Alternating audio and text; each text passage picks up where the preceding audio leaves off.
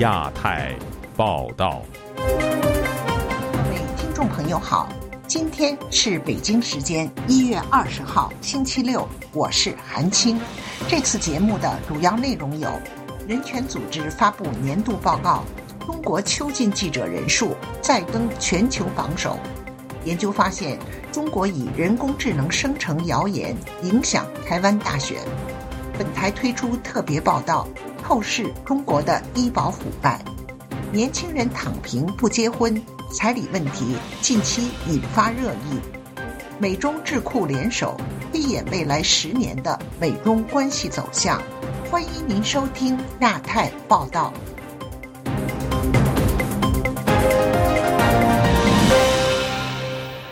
一月十八号，总部位于美国纽约的国际人权组织。保护记者委员会发布报告，揭示了2023年全球记者被监禁的状况。其中，中国有44位记者被监禁，再次位列全球榜首。记者持续遭受当局迫害，这对当下的中国新闻环境意味着什么？请听记者王允的报道。保护记者委员会这份报告出炉的时候，作为香港新闻自由的代表人物之一。前《苹果日报》创办人黎智英正在香港接受审判，并且已经在狱中被连续关押超过一千一百四十天。保护记者委员会的这份报告也专门提到了黎智英的案例，并指出中国政府针对记者有扩大反国家罪名指控的趋势。身居纽约的前《南方都市报》主编陈义忠对本台记者分析说：“这种扩大反国家罪名指控的势头。”反映了中国政府对言论自由的基本态度。以下为同事配音：这方便党国司法当局直接以言论治罪。这个罪名不需要任何行动和罪证，只需要有言论。这是一个子虚乌有之罪。值得注意的是，中国在二零二三年七月一号生效的反间谍法修正案，当时就已经在新闻界引起了担忧。保护记者委员会的这份报告，另一个引起外界关注的内容是。在四十四名被监禁的中国记者中，有十九名是维吾尔族记者。海外的世界维吾尔代表大会发言人迪里夏提对本台记者分析说：“以下为同事配音。这方便党国司法当局直接以言论治罪。这个罪名不需要任何行动和罪证，只需要有言论。这是一个子虚乌有之罪。”他强调。维吾尔新闻工作者随时都有可能因涉及当地敏感问题而遭到监禁、失去自由。中国政府在新疆地区大规模关押维吾尔族等穆斯林少数族裔的情况，从2017年开始陆续被国际媒体报道，但在中国国内，相关新闻却一直被列为媒体报道的禁区。中国政府也一直否认存在这样的事实。世界维吾尔代表大会执行委员会副主席伊里夏提告诉本台，有关大规模关押事件的消息都不是来自国内媒体的记者。就是二零一七年以后，国际社会了解在那里发生的事情的情况，是唯一的通道是逃出来的维吾尔人和中国政府泄露文件得来的消息。在呃当地呢，基本上没有任何记者。他指出。即使有英国广播公司等国际媒体进入新疆，但他们的调查都受到当地政府的阻挠。对于保护记者委员会报告的情况，出生于新疆的伊里夏提并不感到惊讶。多年来，他所认识的多位维吾尔族记者均被中国政府以国家安全相关的罪名逮捕判刑。他提到，原《新疆经济报》资深记者海莱特尼亚兹在2009年被新疆维吾尔市法院。以危害国家安全罪判十五年徒刑，理由是他在乌鲁木齐七五事件之后接受了众多外媒的采访。伊里夏提强调，维吾尔族记者在中国本来就受到极大的限制，就是在这种情况下，依然有记者被抓。那就可以想象一下，维吾尔人说话的空间，就是包括这个体制内的人，记者应该算是体制内的，他们说话的空间有多大？伊里夏提说。现在在中国的新闻舆论环境中，并不是有多大空间的问题，而是有没有空间的问题。自由亚洲电台王允华盛顿报道。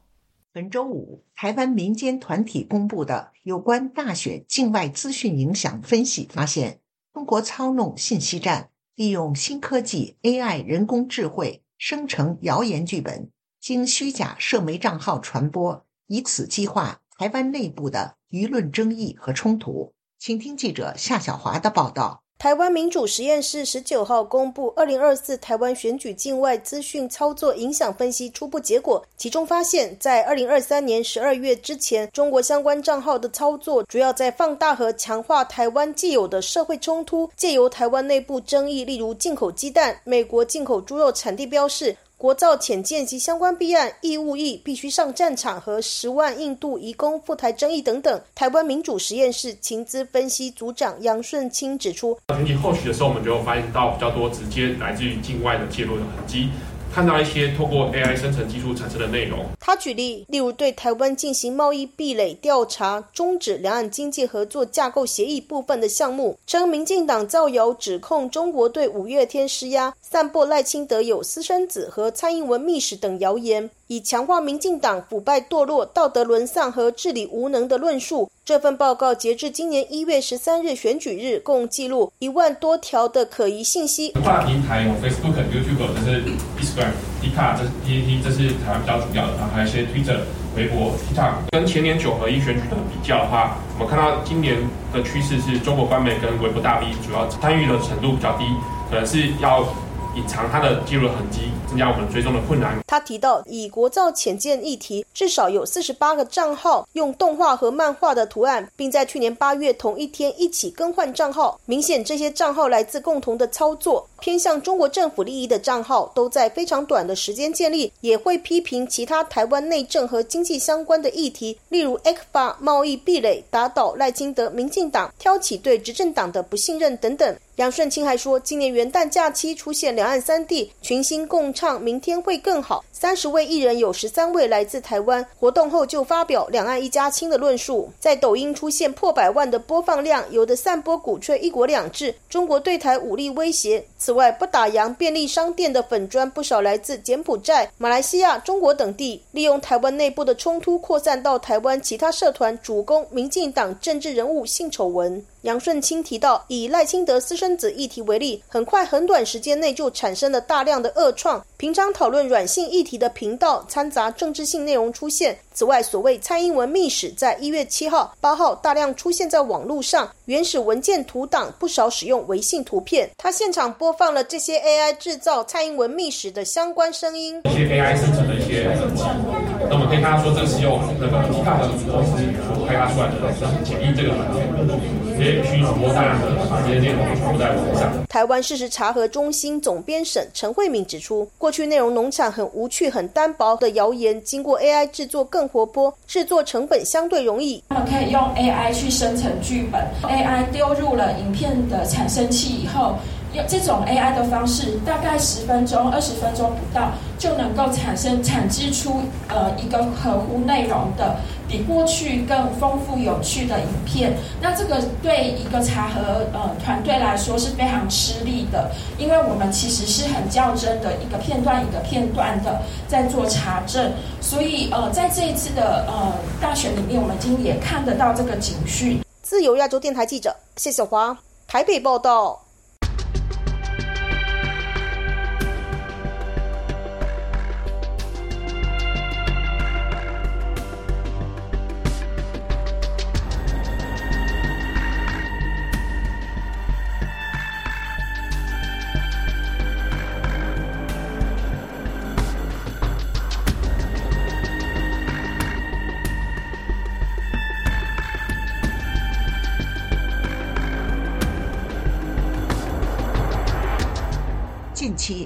有关居民医疗保险参保人数年减两千五百万的消息引发舆论关注。多地政府已宣布延长今年的参保期限，同时，习近平当局主导的反腐行动也扩展到医保领域，多名省级医保官员相继被查。对此，中国民众与医务专家们怎么看？反腐能够解决中国医保领域面临的严峻问题吗？请听记者凯迪的报道。我不是上个月没挣到钱吗？就我交那个医保嘛，还没交，不是三百八十块钱吗？发的信息来要交嘛。您刚听到的是中国媒体网易新闻最近推出的纪录片《如此打工三十年》中的片段。四十九岁的农民工老汪，因为没挣到钱，连一年三百八十块钱的居民医保费都交不上。影片描述了底层中国民众的生活实况，也侧面反映出中国医保所面临的问题。中国国家医保局去年十二月发布的《全国医疗保障事业发展统计公报》显示，二零二二年全国基本医疗保险参保人数为十三点四六亿人，相比上一年减少了一千七百零五万人。其中，城镇职工医保增加了八百一十二万人，而城乡居民医保则减少了两千五百一十七万人。这一数字引起舆论热议。据中国媒体虎嗅网的一篇分析，民众主动弃保主要有两大原因：一是个人缴费过高，超过民众承受能力；二是待遇不足，民众感受不到参保的好处。以居民医保中的新农合来说，从2003年建立之时到2023年的二十年当中，个人保费从十元涨到三百八十元，增长了三十八倍，年均增长近百分之二十。照此趋势，二零二四年的参保费用很可能超过四百元。来自中国河北乡村的王军平也是近两年退出医保的一员。他说：“退了太多项，我就退了，你到这最后也没有用。像我带我儿子去，他有一次生病了，我带他上医院看去。”光检查什么，最后就拿了一点药，那个药就三五块钱的药，花了就是大概七八百块钱，各种检查，各种弄，那根本就是无效医疗。中国的医保分为城镇职工医保以及城乡居民医保两大类，其中城乡居民医保又包括城镇居民医保和新农合，它覆盖了中国十四亿人口当中百分之七十以上。据香港南华早报日前报道指出，经济低迷之下，保费上涨、收入下降以及缺乏保险意识，都是导致中国居民医保参保率下降的原因。同时，随着人口迅速老龄化，参保率下降正威胁中国医保系统的可持续性。医疗领域关系到百姓的生命健康，是中国民众最有感的行业之一。同时也被视为腐败严重的一个领域。二零二三年初，当局就把医疗行业列入反腐重点，并从七月展开具体行动，为期一年。今年新年刚过，这场反腐风又刮到了医保领域。不过，旅美资深财经媒体人王健认为，当前中国的医保行业反腐完全是避重就轻。对医药行业来说，医保这个环节是最轻微的行业环节，它只是报销嘛，它有啥？真正腐败的是医院里的设备采购啊，拿红包啊，各种各样的东西，那真的是真腐败。来自福建宁德的刘女士则认为，这种医疗反腐跟百姓一点关系都没有。对贪官的人，可能是政府没钱了，去用反腐来捞一点钱嘛，跟百姓又有什么关系呢？你反腐了，百姓的药便宜了吗？百姓看病不用钱了吗？出于安全原因，刘女士采用化名，她的声音也经过技术处理。虽然腐败未必是医保领域的首要问题，但从各省市官员急切催促民众参保来看，中国的医保系统还是出了大问题。王健说：“由于地方政府的财政危机，地方政府没办法继续支持那么多的医保补贴，所以很多医保系统的窟窿越来越大，很多地方就出现了什么呢？”出现了医保报不了，报医保报不了，那医院就不收医保卡。医院不收医保卡，意味着病人看病就要用自己的钱去看病。那如果你用自己的钱去看病，我还交医保干啥？我交社保干啥？王健指出，疫情三年是具有决定性影响的事件，它导致中国医保资金被大量非法挪用，地方政府财政支出大增。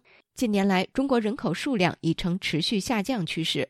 王健说：“未来医保的窟窿只会越来越大，所以现在年轻人不交是最合理的选择，因为这就是个庞氏骗局。”中国红十字基金会原医疗救助部部长任瑞红告诉本台：“疫情凸显了中国整个医保机制的不健全，这才是根本问题。但这个问题恐怕很难解决。”以上是自由亚洲电台记者凯迪华盛顿报道。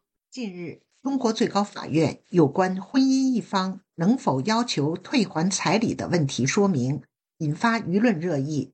经济下行之际，中国的人口老龄化问题日趋严重，而在年轻人躺平不结婚的背后，公众对于当前的彩礼文化又是怎么看的呢？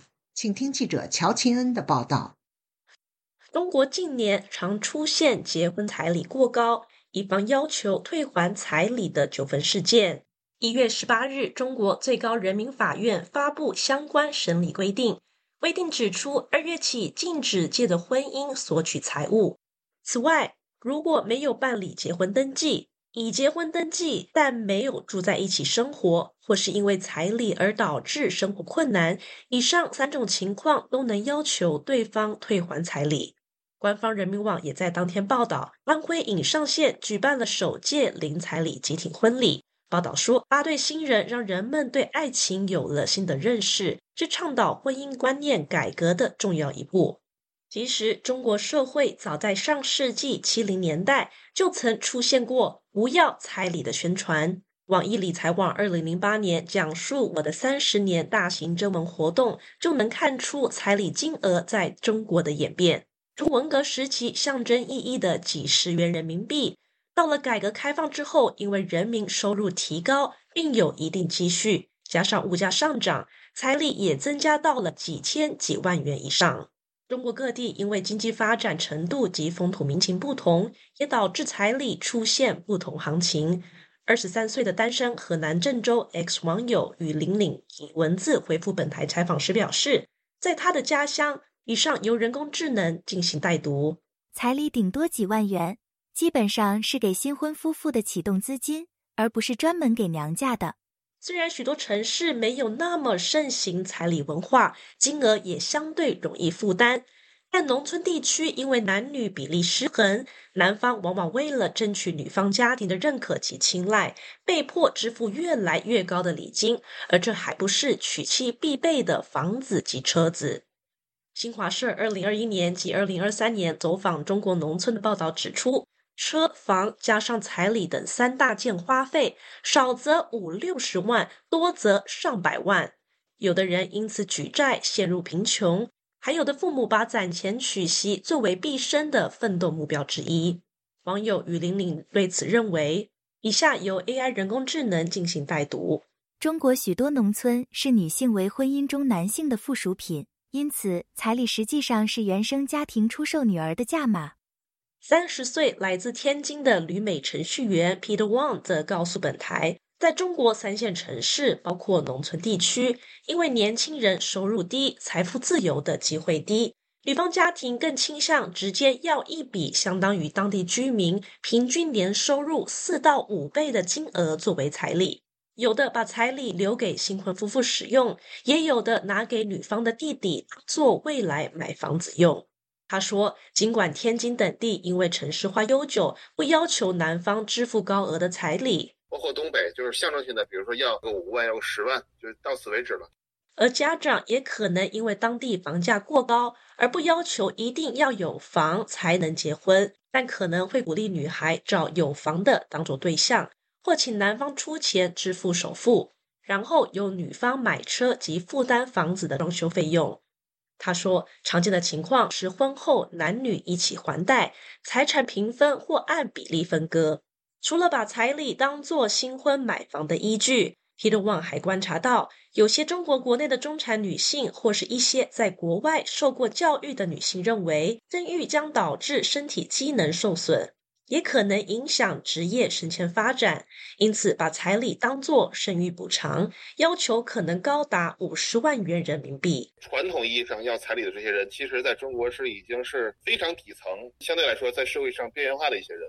现在要彩礼的主流这些人，都是为了女权要，都是为了我自己要彩礼。以上是本台记者乔清恩的报道。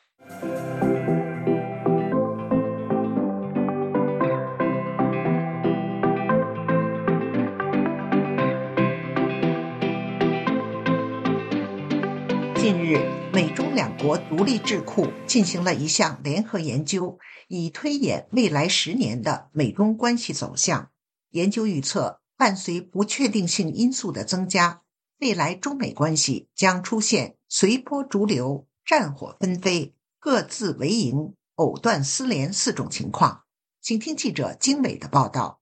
本周五，来自美中两国的多位专家齐聚华盛顿智库布鲁金斯学会，对美中关系走向进行了探讨。中国著名独立研究机构国关智库与美国 Pax 基金会日前发布对美中关系走向的联合推演研究。研究显示，美中关系的趋势将有四种潜在可能性，即随波逐流、战火纷飞、各自为营和藕断丝连。该研究预测，在随波逐流情景中，美中两国将在许多方面持续摩擦和争论，但当危机出现时，两国可以通过边缘外交来应对。在战火纷飞场景中，随着美国对台湾承诺的增加，与大陆对台立场日益强硬，相关各方都无法在政治冲突升级、意外引起军事冲突的循环中退缩。在各自为营场景中，美中两国将形成相互竞争的地缘政治集团，在军事、经济和外交领域相互对立。在藕断丝连场景中，两国会进行有选择的脱钩，但仍能通过复杂的全球网络维持合作。Pax 基金会运营副总裁塞尔周五强调：“The central role of Taiwan, while our scenarios do not posit a specific resolution。”尽管我们的推演并未对台湾争端提出具体的解决方案，但台湾的核心作用在我们的对话中非常清楚地表明，它仍是两国关系中摩擦的关键驱动因素。国关智库创始人兼总裁任立波表示：“有限的竞争与合作已经是未来美中关系的新常态。”两国很难回到过去那种互信基础上的广泛合作。不管是中国的政策制定者，还是中国的政策执行部门、呃经济部门，包括智囊团，都认为中美关系的新常态已经形成，而且可能会持续很长的一段时间。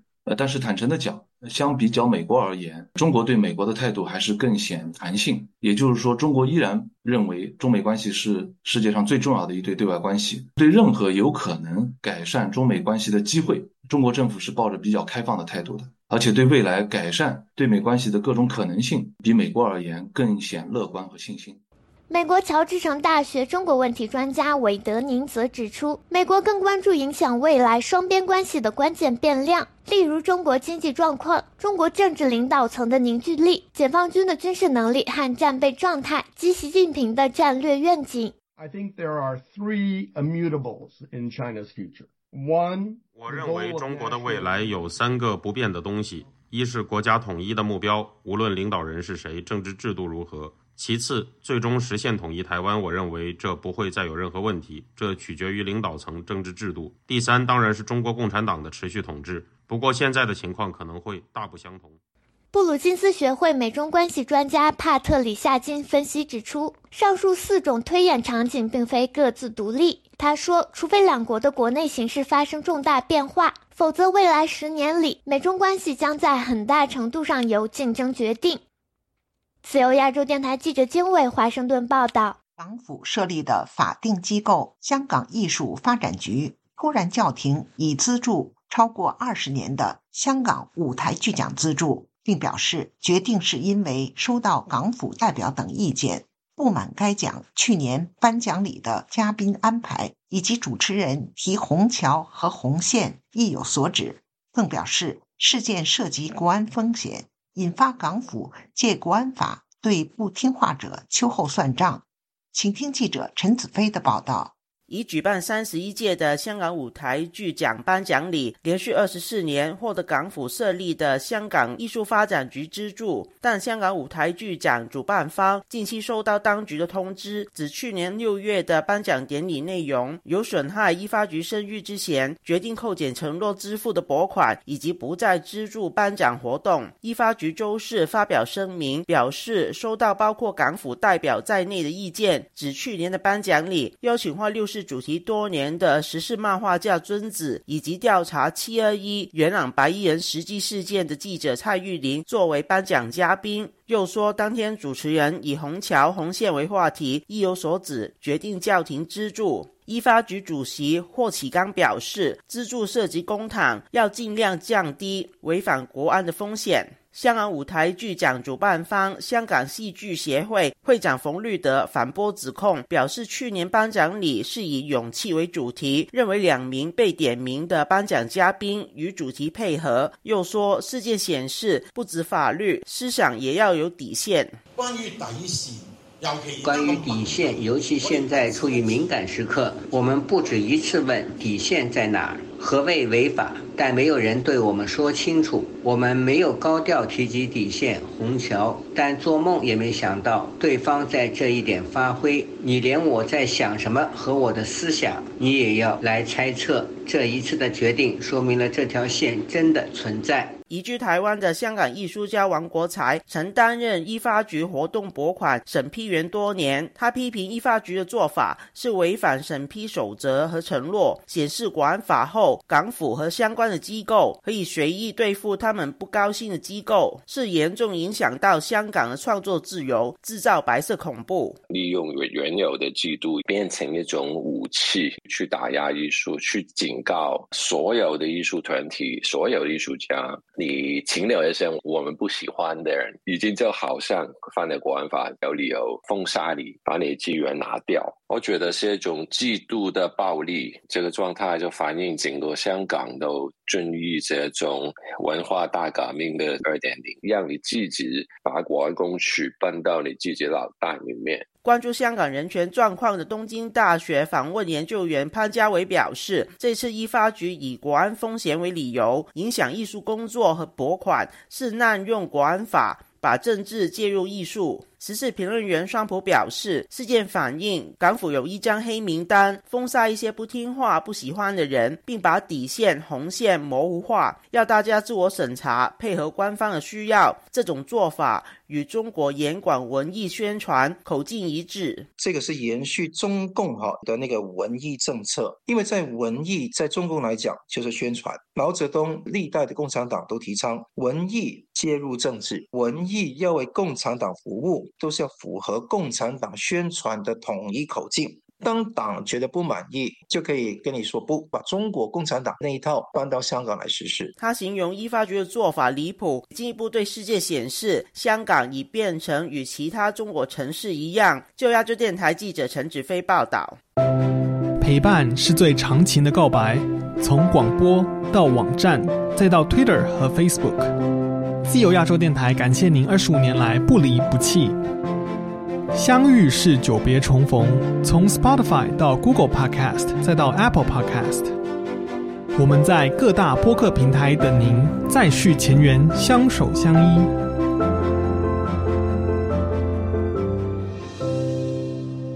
节目最后，我们再来关注一下最近发生的热点事件。综合消息。